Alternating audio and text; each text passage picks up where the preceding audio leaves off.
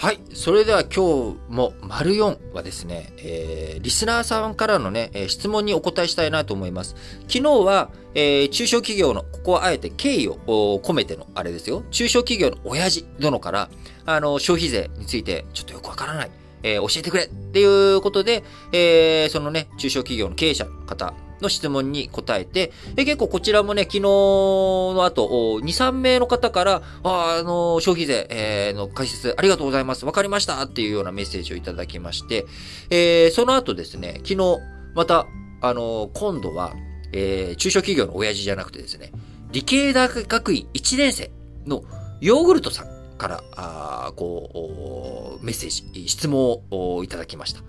毎日の投稿お疲れ様です。ここ半年くらい、毎日楽しく聞かせていただき、社会勉強となってます。ありがとうございます。いえいえ、こちらこそ聞いてくれてありがとう。今回のお話とは関係ないのですが、就職活動、企業選びについて質問があります。現在、夏のインターンシップに向けて企業探しや ES 提出などしているのですが、就職したい企業などあまり深く考えずに行っております。また、来年始まる本成功では、将来やりたいことなどのこだわりがないので、企業の将来性に着目して就職活動をしたいと考えております。そこで、企業の将来性を考える際に着目すべき点や、就職活動を行う際に頭に置いておくべきことなどあれば教えていただきたいです。お時間のある際で構いませんので、よろしくお願いしますと、ヨーグルトさん。えー、理系大学院1年生の方からのね、コメント、メッセージ、質問が届きましたので、ちょっとこの質問についてね、答えていきたいと思います。えー、その理由はですね、これ、あのー、その、今、就活している人だけじゃなくて、僕が伝えたいことにね、すごく、結構、伝わる部分だし、あの今すでにリタイアしている人とか、あるいは、あ今、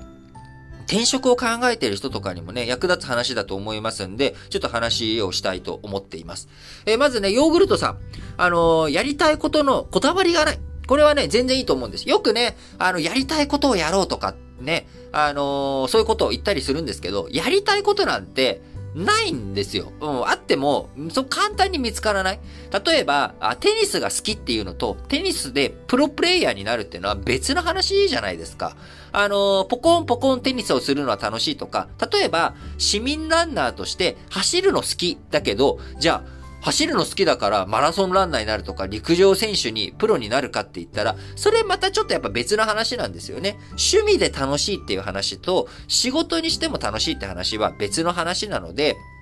特にやりたいことがなくたっていいんですよ。もちろんね、あったら最高ですよ。あったら最高なんだけど、大体の人はないです。各言う僕も、えー、就職活動してる時に、やりたいことなんてねえよっていう立場だったんですよね。で、えー、の僕の友人で、あの、すごく広告業界行きたい、広告業界行きたいっていうもう人がいて、まあそういう人はいいですよ。広告業界に向けて一生懸命やって、で、彼はそれで広告業界に就職して、えー、今もずっと広告業界の中で転職、キャリアアップっていうのを進めていて、えー、去年とかはね、すごくいろんな、その皆さんも目にする、えー、ようなところの、えー、広告を手掛けて、わ、すごいな、活躍してるな、っていうふうに思って、あの、そういうのがね、ある人は、あそう道に向かっていけばいいわけですけれども、大体の人って、やっぱやりたいことなんてないわけですよね。えー、そうすると、ヨーグルトさんのように、企業の将来性に着目して就職活動したいと思いますとかっていうのが出てくるんですが、これ、企業の将来性は、就職活動で見る必要ないです。はっきり言います。はっきり言います。こういうのはね、はっきり言っといた方がいい。企業の将来性を着目しなきしてやらなきゃいけないことは、投資です。投資の場合は、企業の将来性に、ね、だってさ、その企業が、その企業の将来性があるかないかって、みんなそんなの分かってたら、投資したらいいじゃん、じゃないですか。例えば、この会社は、えー、10年後に100倍の成長性があると。将来性があるっていう風になったら、投資しちゃったらいいんですよ。10万円でも1万円でもいくらでもわかんないですけど、投資して、そしたらそれが100倍とかになるわけですから、テンバガーとかね、えー、そういう風になっていくので、企業の将来性を注目するのは、投資する。この会社に投資するのかなどうしようかなっていう時には、その企業の将来性に注目してください。なので今すでに、え、就職されている方も、企業の将来性っていう部分については、投資するかどうかっていう目線に使ってほしい。で、もちろんね、とはいえ、明日潰れそうな会社に就職するっていうのは too risky なので、あのー、そういったことはする必要はないので、当然将来性っていうものをある程度見なきゃいけないし、まあ、あのー、考えていく上での指標の一つになるにはもちろんなるんですけど、将来性なんてのは未来のことなんて、やっぱりわかんないんですよね。その会社が10年後、20年後どうなってるかなんて。なので、将来性に着目するのはいいんだけど、そこに囚われる必要、この会社、将来性あるのかな？どこの会社が将来性あるんだろうっていうよりかは、注目しなきゃいけないのは、企業の将来性よりも、あなたの自分の成長性をその企業で確保できるかなんですよ。例えば、僕が、えー、僕は会計の知識とかその点は強みがあると思っている人間なんですよね。で、これをより深くしていくことができることなのか。その、例えば、企業に就職して、その仕事に。例えば、えー、監査法人とかね、えー、企業会計、会計基準審議会とか、そういったところに僕が就職して会計基準について理解を深めていくとか、あそうすると僕の成長性とか将来性っていうのは広がるわけじゃないですか。よりその今持ってる知識が深まっていくっていうことになるわけだから。か、そこの自分の知識を広げていく。例えば僕はやっぱりどうしても商社にいたので、メーカーとかのね、工場系の、あのー、会計知識っていうものは、一般的なことは分かってるけれども、実務的な体験っていうのは不十分なので、例えば、メーカーに勤めて、メーカーの工場の工場会計をやるとかね、えー、ゴリゴリにそういうことをやっていくとかっていう風にすると幅が広がる。さらに、ないしは、これはすでに今僕が持っているものを中心に深さと広さを話し、成長性、将来性を広げていったわけですけれども、あるいは、えー、全然違う、えー、ちょっと関連してそうなんだけれども、違うところを行くとかね。僕、その成長性、えー、全然自分の知らないところに飛び込むっていうのも、これも自分の視界視野を広げていくっていう意味で、非常に重要なポイントになるわけです。で、あのー、社会人になってからの転職。これはなかなか自分の専門分野がないところって受け入れがたいわけですよね。難しいわけです。例えば今僕がいろんな会社のコンサルとかをやってたりとかしますけれども、えその軸になってるのはやっぱり会計が強いっていうところ。これが一つベースにはなってるんですよね。会計が強いとか、エクセル仕事とかね、スプレッドシートとか、そういったものの手が早くていろいろ作れるっていうのがあって、それをベースにバックオフィス業務全般っていう、えー、人事をやったりとか、総務系とかをやったりとか、その辺の相談とか、評価システムどうするかとか、まあそういったコンサルも全部受け入れるようになっていって、えー、受けているわけですけれども、やっぱり最初のピポットできる軸足がないとなかなか広げていけないわけですよ。でも、新卒の場合は、僕じゃあ新卒の時に会計の知識あったかっていうとゼロだったんですよね。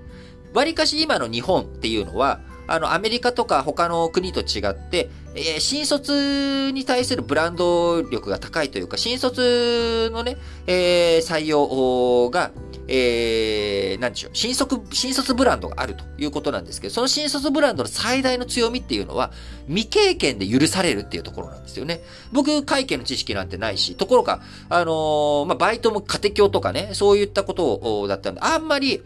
世の中での仕事っていうのをしたことがない人間だったわけです。だけど、会社は入れてくれて、コストかけて、えー、簿記も取らせてくれたし、で、最初実務できることからやりながら、えー、だんだんプロフェッショナルな方向に進ませてくれたっていう。まあ、やっぱりこれって自分の中では、就職する前には手に入るとも思っていなかったものなので、これを、えー、広げてくれたっていうこと。で、その未経験でチャレンジができるっていうのは、本当にその、これは、新卒ブランドのね、え強みであるので、えー、今、理系大学院で、えー、自分のね、あのー、こだわりが特にないっていうことですけれども、まあ、ご自身の持っている、その専門的な知識、えー、専攻えー、今大学院でね、研究されていることを軸にしつつ、えー、本当にいろんな会社を見てほしいなと思います。あの、新卒ブランドで、えー、その、何にどう繋がるかわからないけど、いろんなところに行ってみるということ。えー、それが非常に大切だっていうことと、やっぱ一歩踏み出すっていうことですよね。あの、なので聞いたことある企業は、とりあえず、OB 訪問したりとか、企業説明会行ったりとか、えー、そういったことを繰り返して、えー、広げていってほしいなと思います。なので、あの、企業、就職活動する際に頭に置いといていただきたいことは、企業の成長性よりも自分がその会社に入って成長できるかな、そこの一点に、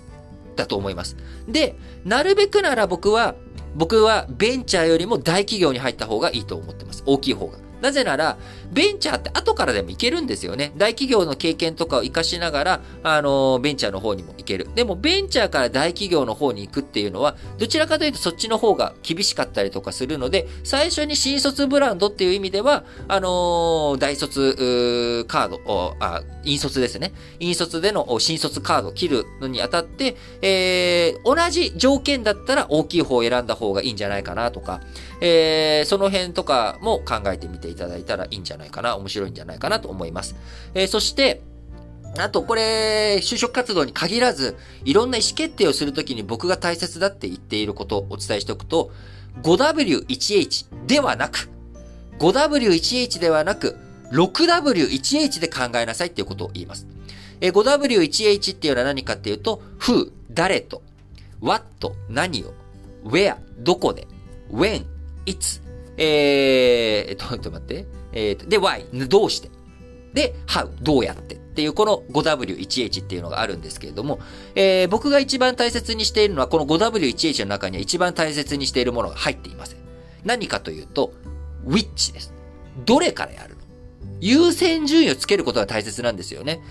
誰とやる？もちろん大切。全部フルカードで 5W1H が全て揃ってたらいいですよ。最高の仲間と、最高の場所で、最高の時を、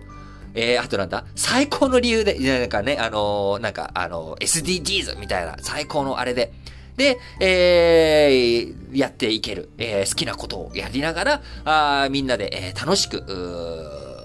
お金もよくやっていけるっていうのがあったら、それは満点ですよ。でもそんなことって僕らが選択するときに全部フルに揃ってることなんてないんですよね。そこからどれを優先するのタイミングを優先するの？誰とを優先するの？お金よりも誰と働くかってことを優先する場面だってあったりしますよね。旅行先とかでもそうですよね。旅行機ね、やるにしても、お金高くなってもやっぱりこの日に、この時に行かないとオーロラ見れないとかね。なんかそういう理由で決めたりするじゃないですか。だから、必ず決めるときに、which、自分、どれが自分にとって一番大切なのかなっていうことを判断してください。えー、就職活動であれば、どこで働く？場所も結構大切ですよね。地元、親の近くとかね、えー、そういったところで地元の友達の近くで働きたいのか、あるいは海外に行きたいのかとかね。いろんなものがあると思う。どれを優先すべきなのかっていうこと。それをまず自分の中できっちり考えていく。で、これはヨーグルトさん、新卒とかね、えー、そういった人だけじゃなく、今これを聞いているすべての方に僕はやっぱり言いたいです。5W1H じゃなくて、which も付け加えた 6W1H。これでしっかりと物事優先順位判断していくと、えー、自分の判断のね、精度が高まっていくんじゃないのかなと思っております。参考になれば幸いですし、えー、ヨーグルトさんとかに限らずね、もし就職活動とか、えー、そういったことで悩んでる方、えー、いたらですね、あの、メッセージ送っていただく際にメールアドレス入れていただければ、あの、個別にその、就職相談とかにもね、載ったりとか、時間の許す限り載ったりとかもしますんで、えー、ぜひ、あの、メールアドレスも記載して、え、送っていただけたら、え、個別に、そのね、え、ワンオンワンでの対応とかも考えたいと思いますので、引き続き何か質問とか、メス、あのー、何かある方、困ってることある方、特にね、やっぱりあの、大学生とかその方、あなかなかいろいろ相談する機会がね、少なかったりとかあのー、いろいろ社会見ていく上で、あのー、いろいろと僕も未来をね、担う若者にはよりあの手厚くサポートしたいなと思っておりますので、あのー、ぜひ、えー、皆さんあの何か困っている方、えー、特に大学生、大学院生とかね、そういった方、えー、メールアドレスも記載してメッセージを送ってくれたら反応させていただこうかなと思っておりますので、引き続きどうぞよろしくお願いします。